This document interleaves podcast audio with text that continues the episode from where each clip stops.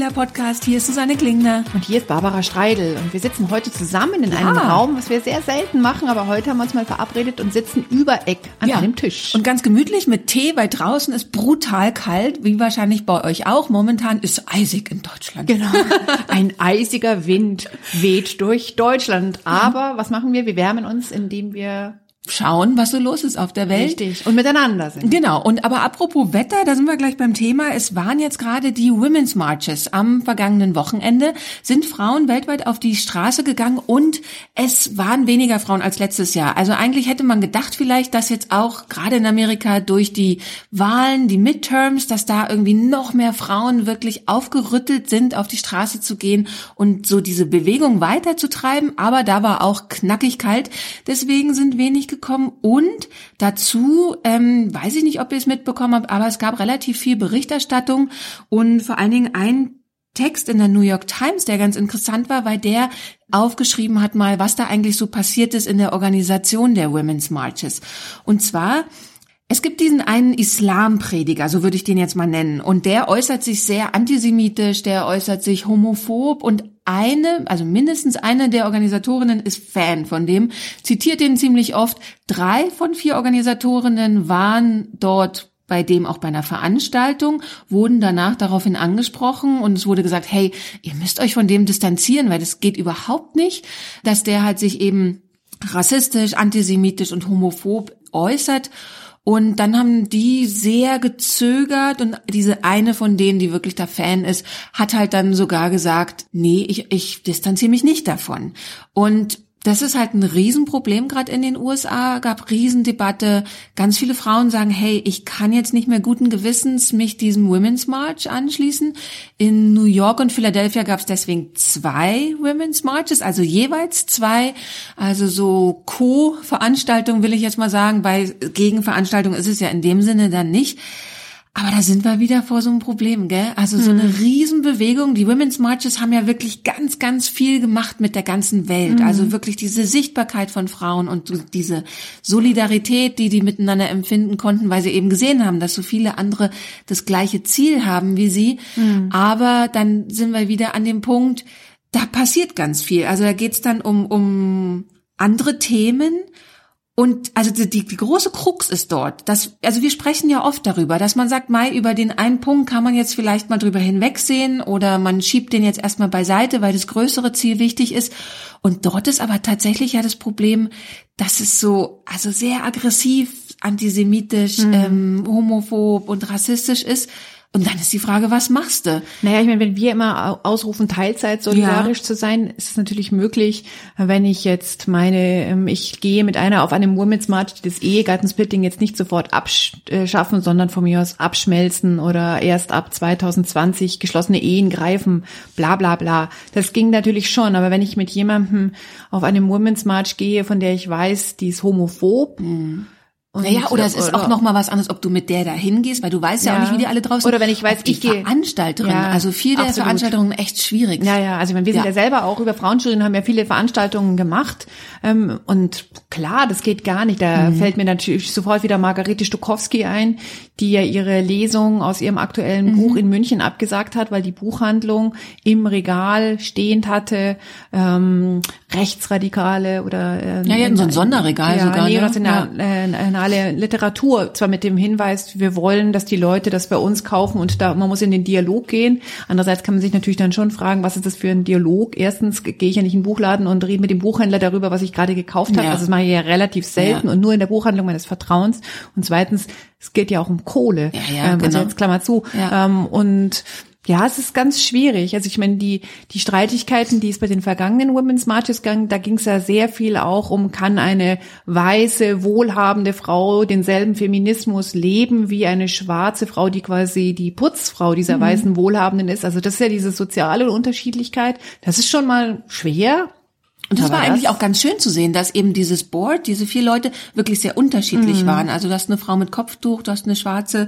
Ich habe jetzt gar nicht alle auf dem Schirm, aber ich habe immer, wenn ich die Fotos gesehen habe, da von dem Board oder diesen vier Vorsitzenden, dachte ich immer toll. Also wie dass da doch und, Frauen von unterschiedlichen Seiten mit unterschiedlichen Hintergrund und so zusammenkommen und Also das Schwierige ist momentan, glaube ich, da der Status, dass ganz viele sagen, hey, ihr müsst eure Position aufgeben, ansonsten geht nämlich dieses Ding kaputt, wenn mhm. ihr daran festhaltet, diesen Typen eben gut zu finden.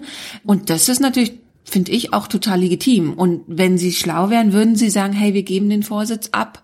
Also damit eben diese Bewegung nicht daran zerbricht. Und momentan sieht es so aus, als ob die zerbricht. Und das ist schon echt hart. Mhm. Naja, vor allem, weil diese Bewegung jetzt von aus USA kommend diese Schwierigkeiten halt dann überall anders halt auch hin transportiert. Mhm. Ich meine, ähm, ich würde sagen, in Deutschland haben wir andere Probleme mit Antisemitismus als wahrscheinlich in den USA. Würde ich jetzt einfach mal meinen. ja, und trotzdem der Deutschen, das, aber das Phänomen ähm, geht natürlich genauso. Mhm. Ja, also gerade jetzt geht ja gerade wieder viel durch die Medien, wie antisemitisch immer noch Europa ist und über Homophobie haben wir auch immer noch Probleme. Ja. Also ich habe gerade einen Tatort gesehen, wo gerade dieses Thema in Berlin Neukölln mhm. ganz riesig gewesen ist. Ganz viele Schüler an einer Schule mit Migrationshintergrund, die dann irgendwie irgendwie den Lehrer, der halt offen homosexuell ist, total dissen. Und ich meine, man kann sagen, was für eine Realität bildet der Tatort ab, aber der bildet halt doch eine relativ aktuelle mhm. äh, Welt ab, die hier in Deutschland ist. Also es ist schon deprimierend, dass das immer noch so ein Thema ist. Ähm, hier in München gab es ja auch einen Women's äh, March. Ich bin aber nicht hingegangen, weil ich mit dem Orchester unterwegs war. Aber es gab ihn mhm. und bestimmt in vielen anderen deutschen Städten Genau, der auch. größte war in Berlin. Da waren 5000 äh, Menschen, habe ich gelesen. Und insgesamt gab es 80 Women's Marches in 30 Ländern. Also schon ein guter, ein guter Schnitt, gute Zahlen. Und es war ja überall weitestgehend kalt. Also vielleicht auf der Südhalbkugel nicht. Aber soweit hier ähm, eben in den USA weiß ich, dass es überall relativ kalt war und in Deutschland ja, haben wir ja auch gerade so Minustemperaturen. Ja, ich kann mir irgendwie nur für 2019 können wir uns wünschen, dass die das klären, ne? Also, mhm. dass die verstehen, was sie da geschaffen haben und nur erhalten können, wenn sie sich selber zurücknehmen. Und natürlich auch diese Debatten offen zu führen. Also das ist natürlich auch so ganz wichtig. Also wir haben ja auch diese eine Sendung, die Katrin gemacht hatte, Antisemitismus im Feminismus. Und das ist ja ein Thema, was man so nicht auf dem Schirm hat. Und natürlich ist es wahnsinnig wichtig, darüber zu diskutieren. Und auf eine gute Art zu diskutieren wäre mhm. halt ganz schön. Also differenziert zu diskutieren, sich selber ein bisschen zurücknehmen. Mhm. Müssen wir schauen. Also mhm. ja, wir werden es weiter beobachten und hm. wenn ihr noch Gedanken dazu habt und so wie immer, schreibt uns schreibt sie uns genau, genau. Ja. Die Lagerspaltung in den USA. Wir bleiben noch ein bisschen in den USA. Da gibt's ja gerade zwei Frauen, würde ich mal sagen, die viel auch hier in der deutschen Presse sind. Die eine ist die alte, die 78-jährige Demokratenanführerin Nancy Pelosi und die andere, die findest du sehr gut. Ja, also die beobachte ich gerade mit sehr viel Spannung. Alexandria Ocasio-Cortez heißt die, ist die jüngste Abgeordnete jetzt im Kongress. Bei den Midterms ist sie reingewählt worden. Äh, eigentlich dieses Obama-Phänomen, also nur mit Kleinstspenden ihren Wahlkampf finanziert, dann auch, ähm, als sie eben nach Washington ziehen musste, um ihren Job anzutreten, ähm, tat sich das Problem auf, dass sie eben sich nicht zwei Wohnungen leisten kann, einmal in der Bronx, woher sie kommt, und dann einmal in Washington. Und die ist eben sehr transparent, also sprach eben über dieses Problem, was sie hat und dass das einfach auch ein größeres Problem ist für den Kongress für die Gesellschaft, wenn im Prinzip nur Leute in Washington da in, in den Abgeordneten, in, im Parlament und im Senat und so arbeiten können, die sich das leisten können.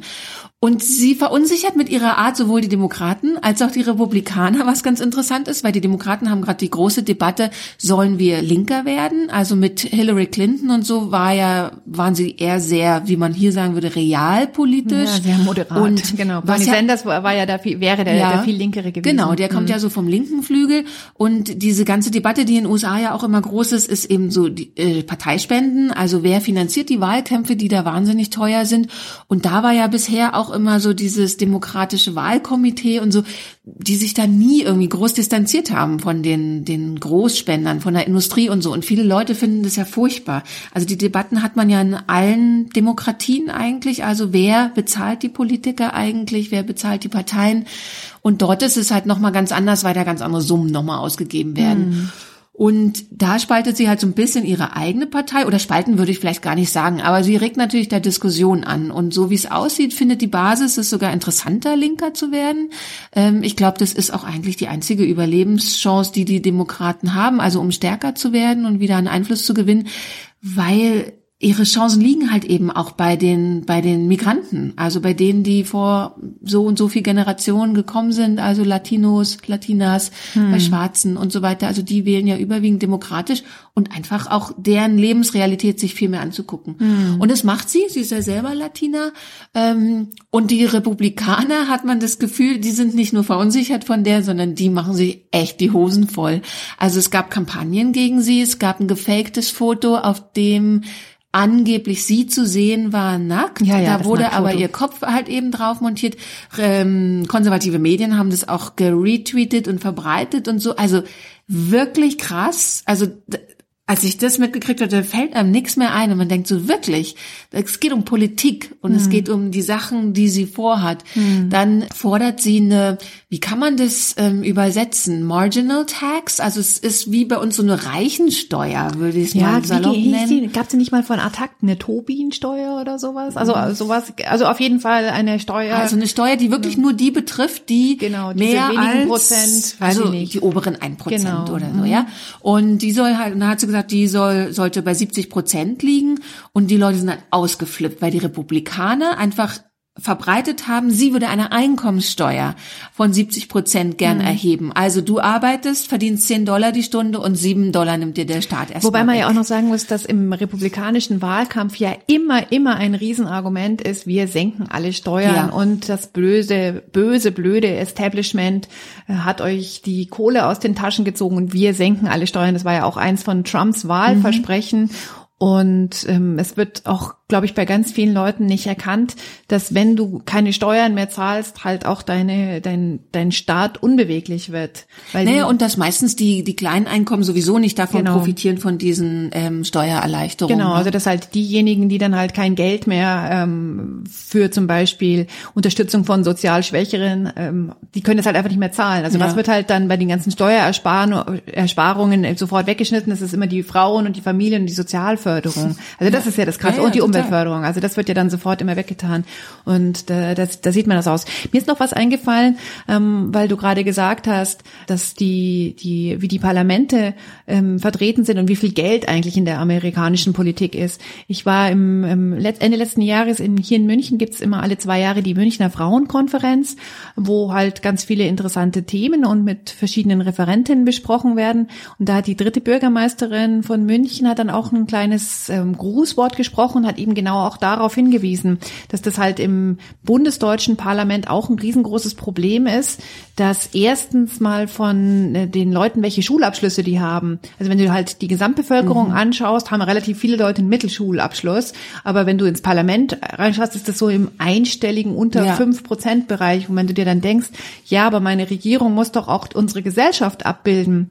Jetzt mal unabhängig von kulturellem Hintergrund oder Race, ja Allein das stimmt überhaupt nicht. Da sitzen ja. halt fast nur Juristen drin ja. und alle haben halt einen Hochschulabschluss mhm. und niemand hat zum Beispiel nur, eine, nur in Anführungszeichen eine Lehre gemacht.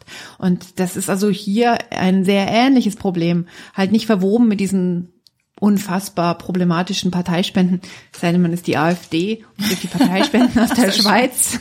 ja. genau. Ja, ja, also tatsächlich die rollt eben auch so ganz viele Debatten auf und das ist wirklich interessant. Mhm. Jetzt eben geht's um die Steuern. Tatsächlich habe ich da aber das Gefühl, also das Narrativ, die schaffen das zu drehen, also eben zu sagen, hey, es gab Zeiten in der USA, da gab es einfach 90 Prozent von dieser reichen Steuer und Roosevelt, glaube ich, war es, ähm, hatte eben auch 70 Prozent darauf angelegt.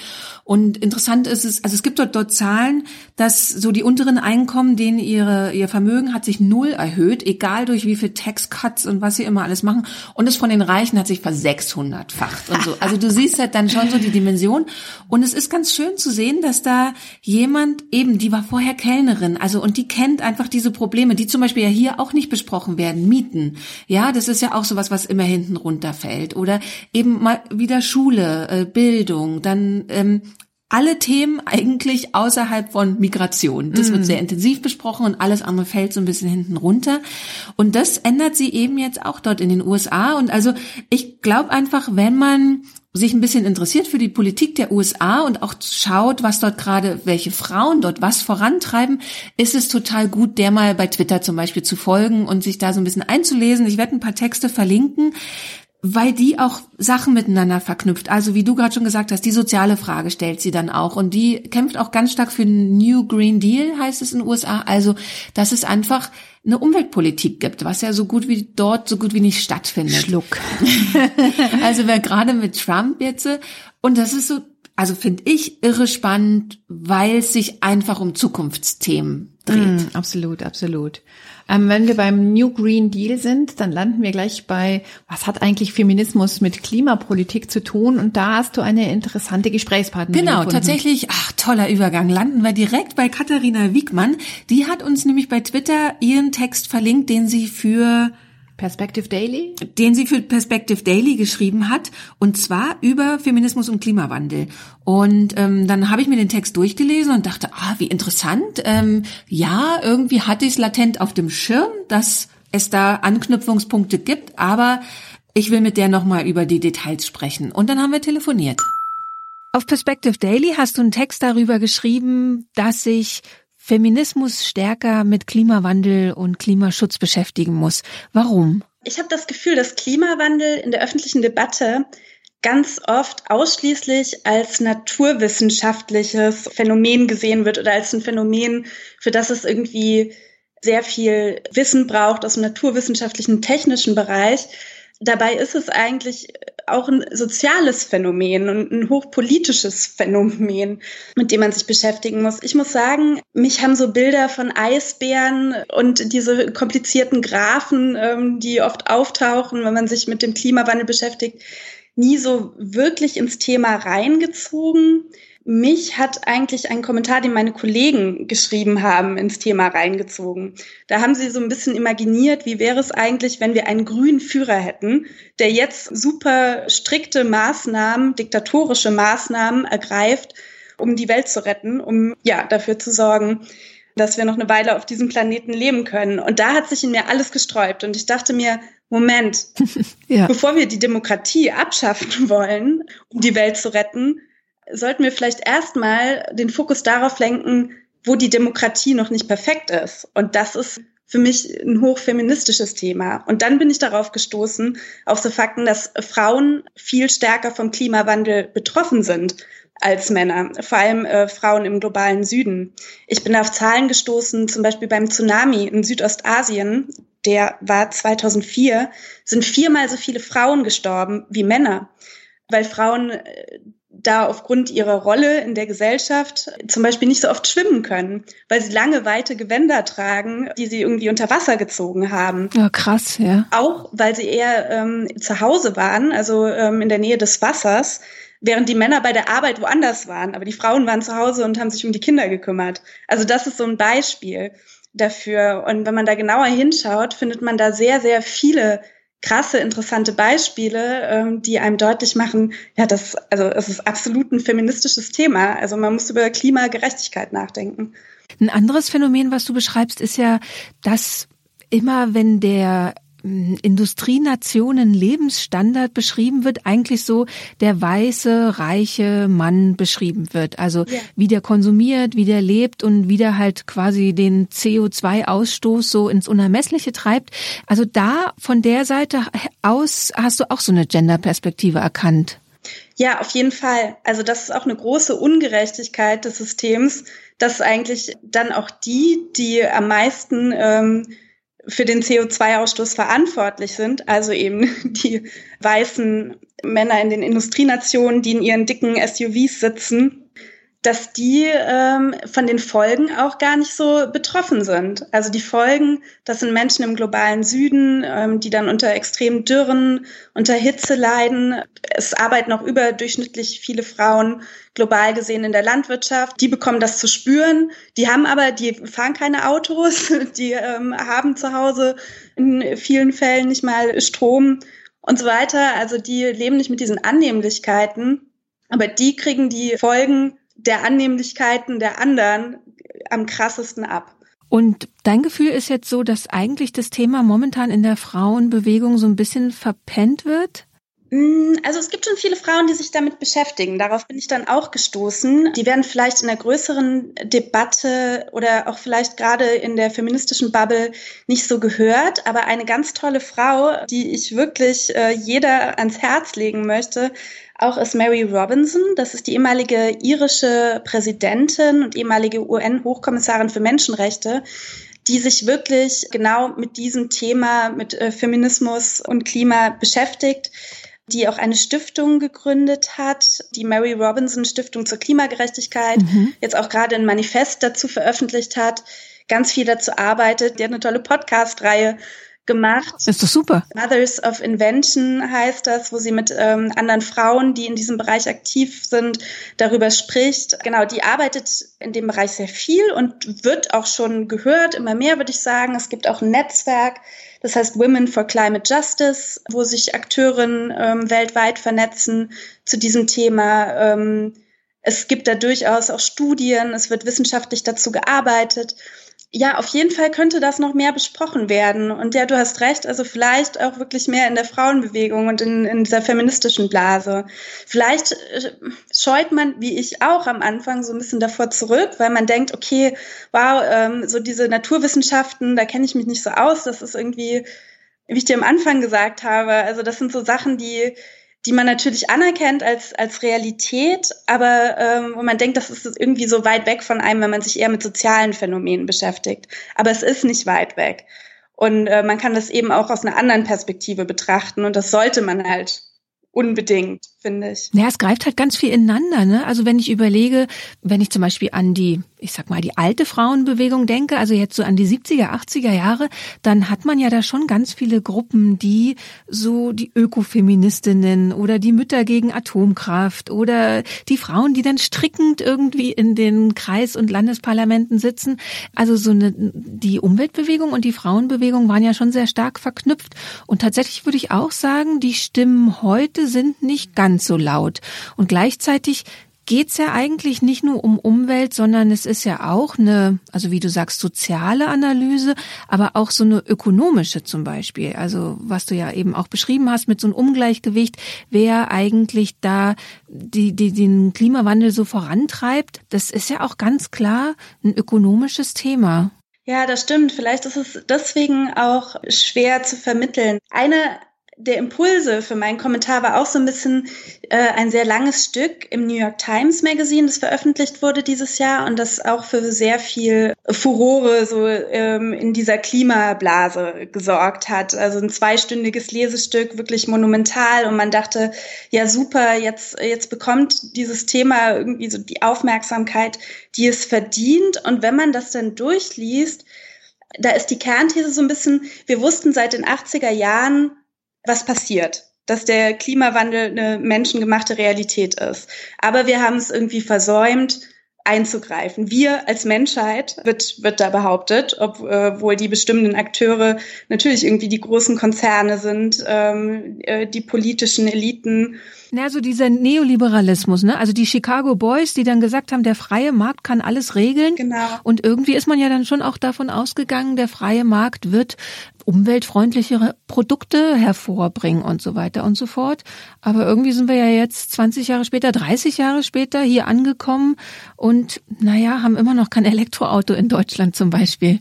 Also sagen wir mal so, in meinem, Kon in meinem Kommentar ging es mir darum, zu zeigen, dass unsere Demokratie noch nicht gut genug ist.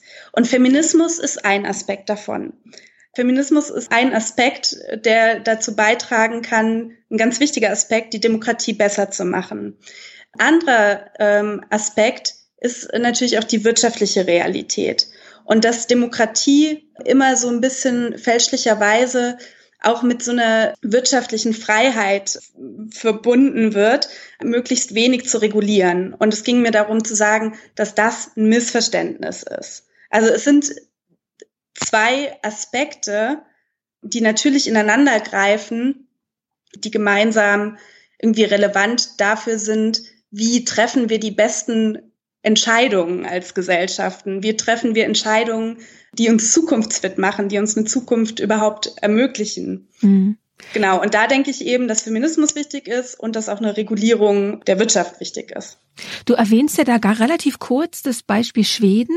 Mhm. Also sagst, ähm, die sind sowohl hoch reguliert, was Umweltpolitik angeht, als auch eins der führenden Länder, also die jetzt so bei Demokratieindizes immer sehr weit oben landen. Ja. Hast du da Einblick oder Erkenntnisse? Kannst du ein bisschen beschreiben, was die genau machen?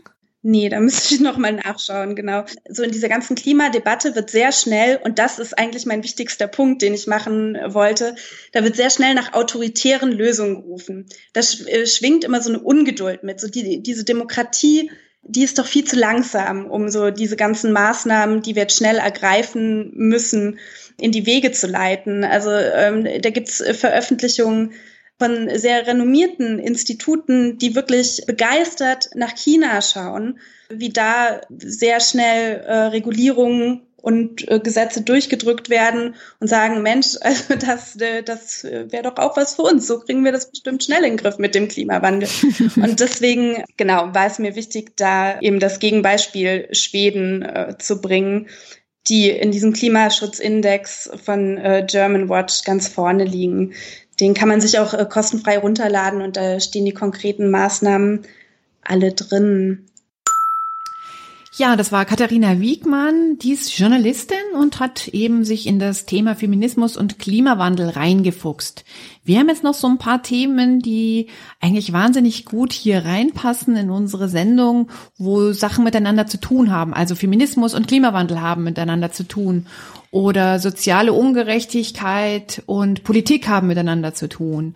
Du hast einen ganz tollen Text gefunden über ältere Frauen. I'm an older woman, hear me roar. Heißt ja, der die Text. Überschrift ist schon so toll. ja.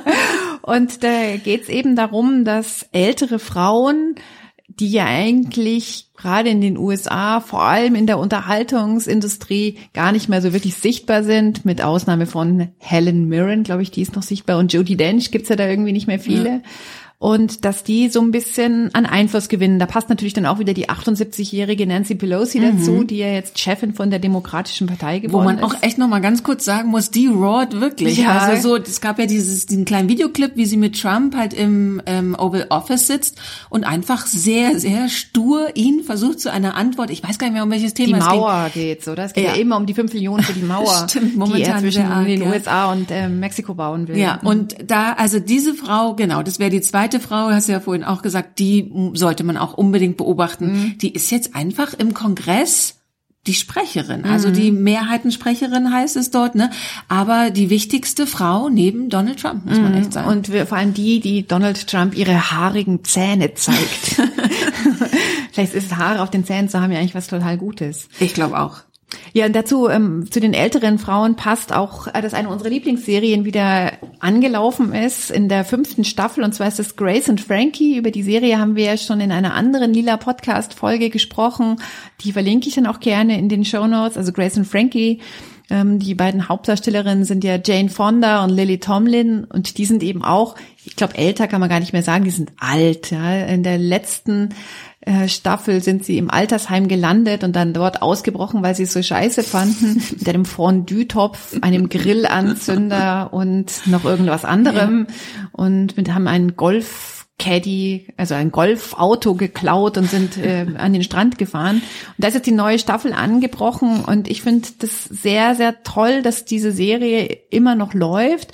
Ich habe gelesen, dass Jane Fonda, die ist ja inzwischen 81, mhm. unterschrieben hat, die sechste Staffel auch noch zu drehen. Und Jane Fonda ist da, finde ich, eine sehr spannende Frau, die unglaublich viel Aktivismus auch in ihrem Leben gemacht hat und das immer so ein bisschen ihr blödes, wie soll ich das sagen, ähm, ähm, das Fitness-Ding? Fitness-Ding immer mhm. noch so ein bisschen sichtbar ist. Ich will immer, Aerobic ist das Wort, Stimmt. was ja irgendwie so eigentlich überhaupt niemand, genau, ja. genau.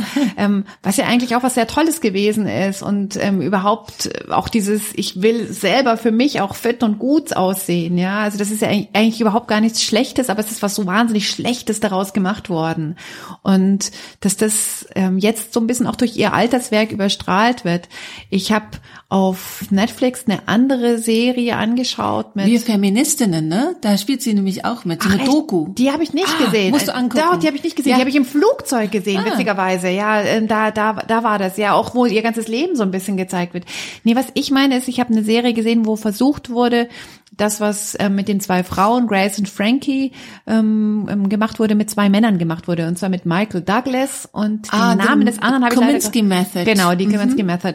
Genau, den Namen des anderen Schauspielers habe ich jetzt gerade nicht präsent. Ist ja auch egal. Die spielen auch ein Freundpaar.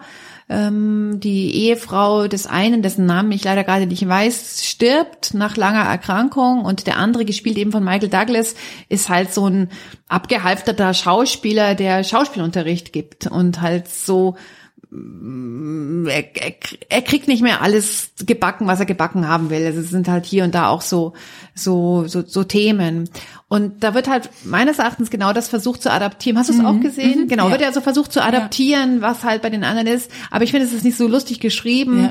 Und es funktioniert auch deswegen nicht, weil es da zwei Typen sind. Ich glaube auch, weil bei Frauen ist einfach nochmal die Fallhöhe ganz anders, sich eben im Alter, ich meine, die müssen sich ja auch neu erfinden. Dadurch, dass hier halt ihre beiden Männer seit 20 Jahren eine Affäre haben und beschließen, dass sie heiraten wollen und deswegen ihren Frauen mal Bescheid sagen, dass sie seit 20 Jahren eine Affäre haben. Und da ist halt, also tatsächlich so dieses ins kalte Wasser geworfen werden, ist halt also die müssen halt und kämpfen dann. Und tatsächlich glaube ich kennen deshalb viele Frauen.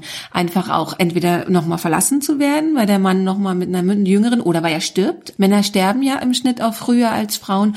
Und ich kenne ganz viele ältere Frauen, die dann richtig aufblühen. In dem Moment, wo die sich trennen oder der Partner vielleicht stirbt.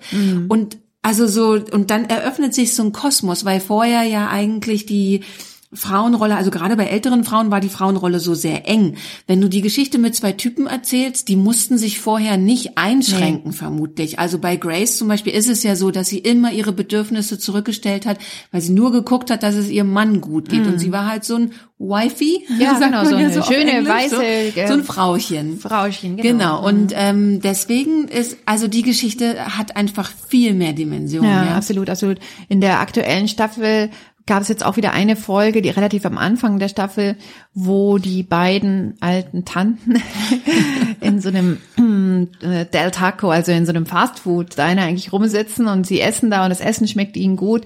Und bei Grace, eben dargestellt von Jane Fonda, ist es auch so, dass die sich halt ihr ganzes Leben lang auch so diszipliniert hat und eigentlich nie gegessen hat, weil sie auf Dauerdiät war. Ja, und dass sie hat die mal halt gesagt, seit 20 Jahren hat sie kein Eis gegessen. Genau. Und dass sie halt dann irgendwie, das wird auch immer wieder inszeniert, dass sie halt etwas bewusst ist und das auch sehr genießt. Und das finde ich also auch, kann ich mir sehr gut vorstellen, dass es ähm, nicht wenige Frauen gibt, die das kennen. Auf jeden Fall wollen sie dann noch irgendwas bestellen. Der Typ an der Kasse sagt nicht, ja, nur to go, weil wir schließen in zehn Minuten. Die sagen dann, ja, was in zehn Minuten? Wir sind da. Wir können doch nicht so tun, als wären wir nicht mehr da. In zehn Minuten schließt er erst. Und auch das finde ich ganz, legt genau den Finger drauf. Wir wollen sichtbar sein, wir wollen wahrgenommen werden. Also es kommt, es ist so ein Moment, was immer wieder da auftaucht in der, in dieser Serie. Ja, und das verhandelt ja auch dieser New York Times Text. Also der sagt so, oder man kennt dieses Phänomen ja schon als junge Frau, dass einem auf den Keks geht, dass man ständig so schreien muss, um irgendwie wahr oder ernst genommen zu werden. Dann wird man wieder nicht ernst genommen, weil man schreit. ähm, und dieses, also so das Thema Wut wird auch momentan in mehreren Büchern, zum Beispiel in den USA verhandelt. Also zum Beispiel Rebecca Tracer hat ein Buch geschrieben, äh, Good and Mad. Ähm, da habe ich den Plan, noch mal eine extra Sendung dazu zu machen, zu diesem Thema weibliche Wut, weil ich das auch ganz spannend finde, wie das halt abgewertet wird, wenn eine Frau wütend ist. Und gleichzeitig hat man so oft keine andere Chance, als einfach wütend zu werden und diese Wut auch zu äußern.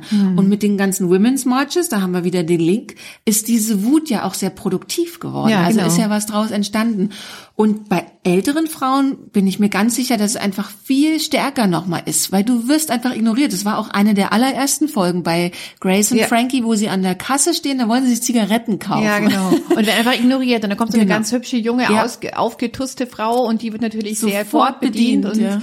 die kriegen halt dann auch so einen Anfall. Also ich meine, das ist ja etwas, was ich jetzt auch im mittleren Alter befindlich äh, durchaus kenne, dass man nicht wahrgenommen wird. Zum Beispiel, wenn man im Café irgendwas bestellen möchte oder sowas. Oder mir, mir passiert es gerne in München, wenn ich halt in so eine Metzgerei reingehe und die wischen dann an ihrer Vitrine rum, aber sagen nicht so, was hätten sie denn Ja. gerne und so. Und ich finde es ganz cool, dass es jetzt eben so dieses, also dieses Phänomen, was in dem Text beschrieben wird, ist ja so, die alten Frauen scheißen sich nichts mehr. So, und die stehen jetzt auf und brüllen, also Raw ist ja eher so Röhren, Röhren, wie so ein Hirsch. also ein Löwe oder Ja, Hirsch genau. oder so. Ne? Das ist so ein, so ein Tierbegriff, kann man gar Genau. nicht Und so vor allem ist es nicht, äh, äh, nicht in meiner Imagination mit diesem hysterischen, kreischigen. Nee, kein das Kreischen eben oder nicht, Schreien, sondern ein sondern so- geerdetes Lautwerden. Und so ein machtvolles. Ja, so. genau.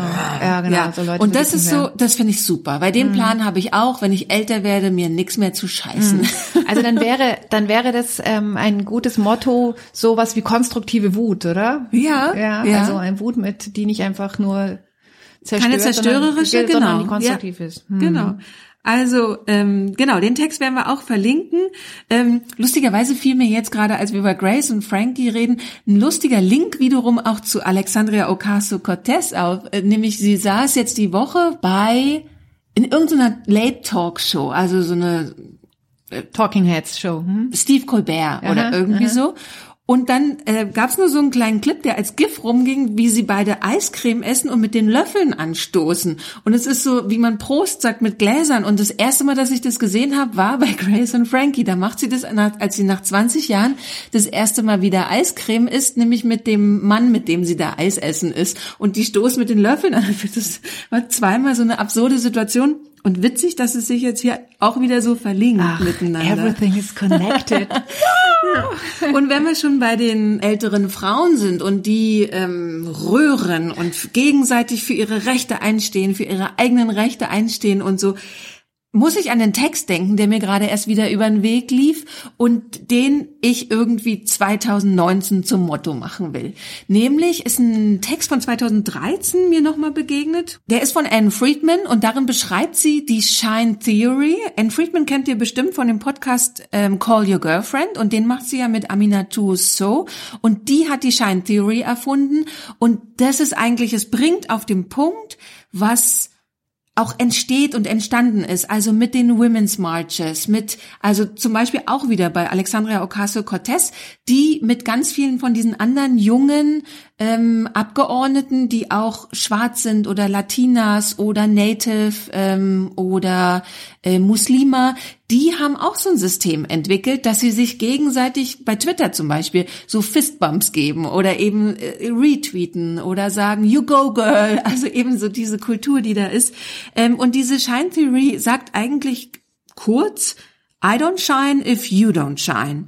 Und das ist tatsächlich so ein, so ein wahnsinnig schöner Ansatz, dass Frauen nicht die Konkurrenz im Vordergrund sehen in anderen Frauen, also sagen, das ist in dem Text auch ganz schön beschrieben, den verlinke ich mal, ähm, wir sind darauf sozialisiert, dass wir sehen, es gibt nur ein Job für eine Frau im Board zum Beispiel, das ist die Quotenfrau, ja. Also wenn ich ins Board will, also äh, in den Vorstand, Vorstand, will, dann muss ich diese Frau da irgendwie wegkriegen. Oder es gibt nicht genug Männer oder nicht genug tolle Männer. Ist ja auch was, was einem immer so vermittelt wird in Frauenzeitschriften und so weiter. Also muss ich alle anderen Frauen ausstechen, muss besser als die sein. Sind wir wieder bei Grace, muss dünner und schöner und alles Und als die sein. und ja. genau. Und, und was ich habe, nie mehr hergeben. Genau. Und das ist so, ähm, das sagt er so, umgib dich mit tollen Frauen, mit den tollsten Frauen, die du findest. Wenn die glänzen, wenn die äh, scheinen können, wenn die, wenn du die pushst, die sagst, wie toll die sind, dann färbt es auch auf dich ab, weil du wirst automatisch toller. Also wir haben dieses Prinzip ja auch immer gepflegt, also angefangen bei der Mädchenmannschaft, Ja, wo wir genau. dann immer Frauen vorgestellt haben. Dann hatten wir die Featurette, wo es Nur nur darum um ging, andere nach vorne zu endorsen. schieben. Genau. Und ähm, jetzt äh, im Lila Podcast holen wir ja auch, ähm, also als nachdem wir drei Jahre immer nur miteinander gesprochen haben, haben wir gesagt, ey, wir müssen wieder andere Frauen reinholen. Wir müssen Frauen zeigen und so weiter und so fort.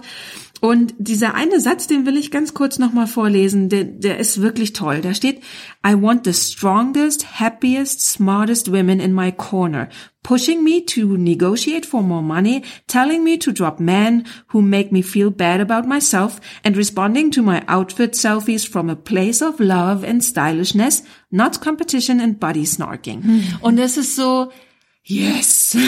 Also tatsächlich, dieser Text also der fasst eben diese wunderbare Idee der Shine Theory so schön zusammen und ich denke so, lasst uns das alle 2019 machen. Shine Theory 2019. Wir haben uns noch ein Ja. bisschen den Kopf zerbrochen, um einen Hashtag, Hashtag. zu kreieren, aber uns ist nicht wirklich ein anderes Wort dafür eingefallen. Äh, Oder ist dir noch eins eingefallen statt Shine Theory? Ja, nee, also ich habe auch ganz lange überlegt, das Ding ist, dass Shine Theory es so schön auf den ja, Punkt kriegt. Und Shine ne? kann man ja schwer ja. mit Schein, also dem deutschen ja. Scheinen, das hat ja dann doch wieder andere Bedeutung. Also wenn ihr eine Idee habt, ähm, lasst uns einen Hashtag erfinden, lasst uns das irgendwie raus in die Welt und ja, einfach mehr Leute von dieser Idee, mehr Frauen von dieser Idee noch ähm, begeistern mhm. und mitnehmen, weil also mich macht es ganz enthusiastisch. Mhm. Ich habe über die Shine Theory ähm, in dem Text gelesen und witzigerweise ist es mir dann so gegangen, dass ich dann kurz darauf ein Interview mit Christine Hadertauer, die ist ja CSU-Politikerin, man kennt sie in Bayern hier, ähm, gelesen habe in der Zeit. Das verlinke ich auch. Und das ist ein sehr bitteres Interview, weil die Christine Hadertauer da halt sehr klar sagt, in der CSU als Frau ist es nicht immer sehr leicht. Und sie lehnt sich da relativ deutlich und explizit aus dem Fenster, sagt, ähm, dass äh, Horst Seehofer aber ein guter Anführer, es fällt mir wahnsinnig schwer, das zu sagen, äh, gewesen ist oder sei, weil er doch Frauen gefördert hat. Ich habe mich auch gefragt, hat sie das jetzt wirklich gesagt oder musste sie das sagen? Kann ich mir immer gar nicht so richtig vorstellen. gezwungen. Ja, weiß ich nicht. Ich äh, kann mir vorstellen, in der Historie der CSU war es schon schlimmer. Ah, ja, wahrscheinlich kommt sie von wo ganz anders her. ja. Da kommt dann auf jeden Fall eine Frage und die passt wahnsinnig gut zur Shine Theory. Und zwar die Frage, welche Ratschläge würden Sie den Frauen in der CSU geben? Und Christine Hadertauer sagt dann, kämpft um Einfluss. Haltet zusammen. Jetzt kommt's. Nutzt eure Position, um die Spielregeln zu ändern. Unterstützt andere Frauen gnadenlos. Ganz egal, ob ihr die nun in Anführungszeichen gut findet oder nicht. Denn nur so könnt ihr etwas verändern. Und das ist schon ähm, natürlich etwas bitterer auf der CSU-Ebene als im netten, freundlichen ähm, Feminismus-Bubble, Kosmos. Aber es, es ist halt natürlich dieselbe Idee. Und ich glaube, dass diese ganzen äh, kompetitiven Verhaltensweisen, die ja sehr viele Frauen nach wie vor drauf haben, dass die natürlich aus der Historie kommen, wie du gerade gesagt hast. Da gab's halt einfach nur einen Job und den muss ich kriegen, sonst ist es nicht mehr so. Und wenn wir da anders herangehen und sagen, okay, es gibt jetzt nur eine Position, aber dann teilen wir die auf, ja, dann wollen wir da zwei Frauen in Teilzeit reinsetzen. Also wir müssen, wollen einfach präsent sein. Ist das natürlich ein ganz anderer Weg, etwas zu verändern, als ich beiß euch alle anderen ja. weg. Ja, auch auf privater Ebene. Also früher war es so, der Mann hat ausgesucht, wen er heiratet. Und also wenn du Jane Austen, Jane Austen und diese ganzen alten Bücher dir nochmal anguckst, ja, die Frauen haben halt dann, mussten warten, dass jemand sie erwählt. Und dann ist natürlich so, äh, die alte da neben dir, der könnte ja, ja. ja auch die aussuchen. Ja, ja. Sehr, sehr, ja, sehr also schön. tatsächlich so die Historie oder mhm. die ganze Geschichte, die ganze jahrhundertlange Sozialisation mhm. oder vielleicht war es gar nicht jahrhundertlang, aber das ganze Bürgertum auf jeden Fall hat dann nochmal ja ganz tiefe Spuren hinterlassen. Ne? Ja, ja. Und tatsächlich finde ich interessant, dass sie sagt, egal ob ihr die gut findet oder nicht, dann ist man natürlich in so Dilemmata wie beim Women's March. Ja, genau. Sind wir da wieder? Finde ich das eigentlich Wo geht gut? meine Teilzeitsolidarität? Sag Hin, wo endet mein Bedürfnis nach Pluralismus, ja. wie Hannah Arendt das ja immer so schön sagt, du musst mit allen irgendwie dich auseinandersetzen, aber will ich dann wirklich mit einem ähm, Women's March zu tun haben, ja. deren ähm, Vorstand sich offensichtlich homophob zeigt. Das ja, ist natürlich dann eine Krux. Es gab auch wirklich Stimmen, die gesagt haben, wir gehen dahin. Natürlich gehen wir dahin, weil wir gehen nicht für die dahin, mhm. sondern wir gehen für die Frauen auf der Welt und in unserem Land und überhaupt auf die Straße und setzen uns trotzdem weiter mit denen kritisch auseinander. Das finde ich, glaube ich, einen ganz guten Weg, dass man sich solidarisch zeigt und trotzdem weiter kritisiert. Mhm. Also, weil dieses offen miteinander debattieren heißt ja auch, ich nehme deine Meinung ernst, Kunst, ähm, lass uns, wir trauen uns sogar öffentlich zu sprechen. Also es hat ja auch was Empowerndes, sich hm. öffentlich auseinanderzusetzen. Was die Medien dann draus machen oder Beobachter, die dann sagen, Zickenkrieg, mei, das muss man, glaube ich, ignorieren mhm. ähm, und einfach stur weitermachen, weiter in einem in einem konstruktiven Ton und mhm. aber auch in einem nachdrücklichen mhm. Ton. Mir ist noch ein Gedanke eingefallen, der sehr gut zu diesem Shine Theory passt. Und zwar gibt's ja die Philosophinnen des italienischen Frauenbuchladens, die kommen aus Mailand. Mhm. Da gibt's äh, einige Bücher dazu. Wir haben hier im Lila Podcast noch gar nicht so viel drüber geredet. Ich will nur einen Gedanken, der daraus entspringt, hier mitteilen. Und zwar hat es mit Autorität zu tun, dass ich Auto, du, du nix schon, weil du schon ja, weißt, wo ich, ich raus will. Genau, sehr, sehr gut. Ähm, weil du verleihst jemanden Autorität und Autorität ist eben eine Zweibahnstraße. Es ist nicht nur, ich nehme mir die Autorität, um jetzt was zu sagen oder etwas zu entscheiden, sondern die kann ich auch jemandem geben. Und gerade wenn Frauen untereinander sich Autorität geben, eben, vielleicht auch, wenn man sie, wenn sie sich gegenseitig gar nicht so super gut finden oder vielleicht auch so skeptisch sind, dann ist das was sehr, sehr Wichtiges und sehr, sehr Gutes. Und das ist eben genau diese mhm. Shine Theory. Ich ähm, lasse dich nicht nur scheinen, weil dein Haar so schön glänzt, das ist ja immer mein Lieblingsbeispiel, sondern eben auch, weil ich weiß, dass es wichtig ist, ja. eine weitere Stimme ähm, ja. zu hören. Ja, man kann sich eigentlich vorstellen, so, also man stellt sich auf eine Kiste und schreit rum oder sagt irgendwie, wir wollen das und das. Solange einem keiner zuhört, hat man keine Autorität. Also mhm. Also man nimmt sie sich ein Stück weg, dass man sich auf diese Kiste stellt und schreit. Und aber die Autorität kommt erst zum Wirken, wenn andere Frauen oder Männer oder wer auch immer dir zuhören. Ne? Mhm. Und das ist tatsächlich dann das Ding. Und in dem Moment, wo du dann vielleicht auch kritisch antwortest und der andere oder die andere auch wieder kritisch antwortet, also man sich schon auch wirklich miteinander auseinandersetzt, nimmt man öffentlichen Raum ein. Mhm. Ne? Also weil diese Diskussion stattfindet, es hören wieder andere zu und der Wirkkreis wird einfach größer mhm. und dadurch entsteht so diese, diese Autorität. Das ist mhm. so ganz spannend. Mhm. Fand ich auch damals einen der spannendsten Gedanken, den ich da aus Italien mhm. gehört mhm. habe, weil er ist so einleuchtend so schwer, glaube ich, auch umzusetzen, weil er halt gegen unsere Sozialisation ist, andererseits so notwendig. Ja, absolut. Und vor allem wird dann das Wort Autorität nochmal ganz neu gesehen, eben nicht so, boah, die blöden autoritären Eltern, Vorgesetzten, ja. was auch immer, die mir immer nur anschaffen, was zu tun ist. Nee, ich kann das eben halt auch selber steuern. Ja, Gut, äh, verlinke ich. Ähm, ich äh, die die Ideen von denen, da kann man nicht so wirklich nur ein Buch ähm, heranziehen. Also da muss man viel äh, lesen. Zumindest ging es mir so, dass ich da viel gelesen habe. Aber die Idee ist sehr gut.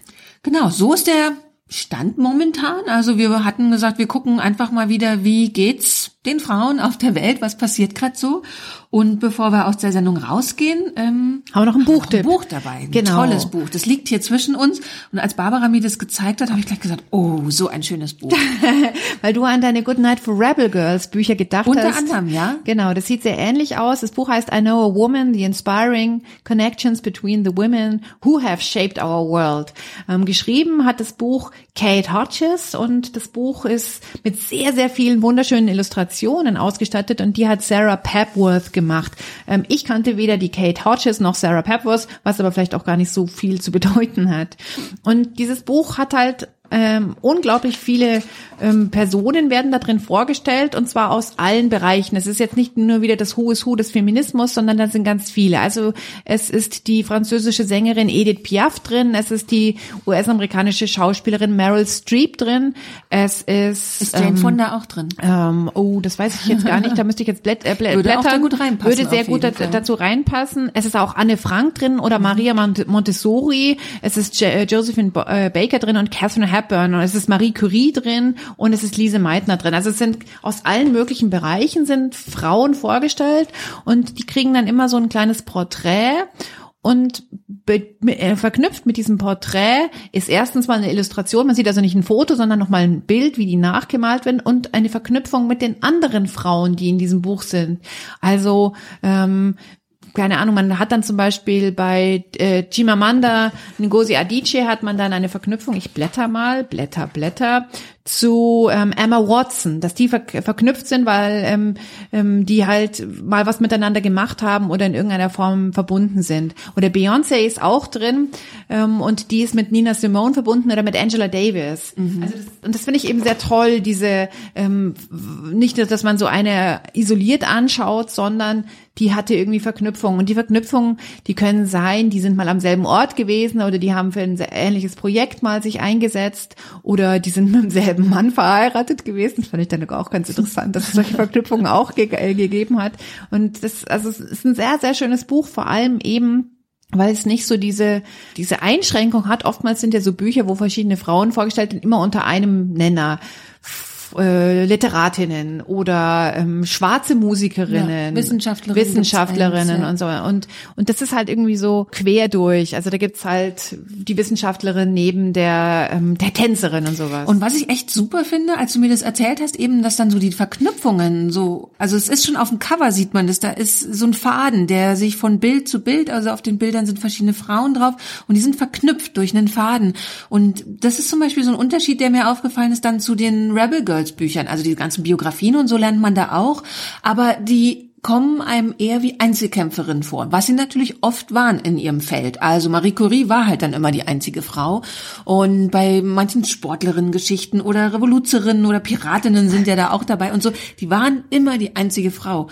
Und dieser Gedanke ist hier natürlich irre schön, passt auch zu unserer Sendung, dieses, wir machen es miteinander. Mm, wir verknüpfen. Und wir, wir, wir treffen uns an einem Punkt, dann gehen wir auch wieder auseinander, mm. aber es gibt einfach gemeinsame Ziele, die wir Hand in Hand mm. verfolgen. Mhm. Toll. Ja, also ich finde, das alte gute Netzwerk, ja. was Frauen sich ja immer zu eigen machen sollen, das kann man da in diesem sehr hübschen Buch ganz gut sehen. Also, I Know a Woman von, von Kate, Kate Hodges. Hodges. Genau. Ich glaube nicht, dass es das auf Deutsch gibt, ähm, macht aber nichts. Die Texte sind gut verständlich. Ja, uns gibt es nur auf Deutsch. Unsere Texte sind hoffentlich auch gut verständlich. Das war diese Folge vom Lila Podcast. Nächste Woche gibt's auch wieder einen Lila Podcast. Genau, Katrin trifft Caroline Rosales und bringt uns ein spannendes Interview mit. Vielen Dank, dass ihr uns so viele Mails und Kommentare und ähm, andere Kommunikationsideen schickt. Das ist alles sehr toll. Wir schaffen es nicht immer gleich zu antworten. Manche Antworten kommen ein paar Monate später, aber gelesen wird wirklich alles und es erwärmt unser Herz, dass ihr uns so viele ähm, Meldungen und Meinungen und Ideen und Vorschläge und Fragen schickt. Genau, eure Themen sammeln wir auch immer. Allerdings ist unsere Themenliste echt lang. also es kann sein, dass das Thema dann mal kommt, was ihr uns vorschlagt oder eben eben auch nicht. Wenn ihr akuten Redebedarf habt, macht es unbedingt in den Kommentaren, weil dort ähm, antworten wir auf jeden Fall immer kurz oder andere Hörerinnen und Hörer können euch antworten. Ähm, dann ist das der bessere Ort. Ein Hinweis haben wir auch noch und zwar sind wir für den Podcastpreis 2019 nominiert. Ähm, wir haben auf der Webseite so einen kleinen Button eingebaut, den findet ihr auf der rechten Seite. Wir können es auch in den Show Notes nochmal verlinken, wo ihr da abstimmen könnt. Und zwar bis 15.02. nur noch. Ähm, würden genau. wir uns total freuen, wenn ihr da einen Klick auf unseren Podcast setzt. Der Lila Podcast ist im Bereich Bildung nominiert und man kann pro Bereich gibt's eben Bildung und öffentlich-rechtlich fällt mir noch ein. Da gibt's ja, ein paar verschiedene. Kultur bestimmt. Genau, Sport gibt's noch, Technik. Ähm, da kann man immer drei Stimmen abgeben. Das heißt, ihr müsst nicht nur für uns stimmen. Das soll jetzt nicht so klingen, so, hey Leute. Aber natürlich sollt ihr für uns stimmen. Nein, nein, nein. genau, und ansonsten also auch noch ein Dankeschön über die Weihnachtsfeiertage, über den Jahreswechsel Wechsel sind von euch echt tolle Spenden eingegangen. Vielen, vielen, vielen Dank dafür. Und wer noch nicht geldmäßig unterstützt, aber sagt, hey, ist gut gelaufen, mein letztes Jahr, dieses Jahr wird wieder gut, ich habe fünf Euro übrig. Gerne unterstützt uns. Ihr findet die ganzen Möglichkeiten auch auf der Webseite unter lila-podcast.de slash spenden. Das kann man über Steady machen, über Direktüberweisungen. Schaut einfach, was euch am besten passt. Wir freuen uns auf jeden Fall. Genau, und machen immer weiter. Jetzt hören wir aber auf. Vielen Dank. genau. Das waren Barbara Streidel und Susanne Klingner.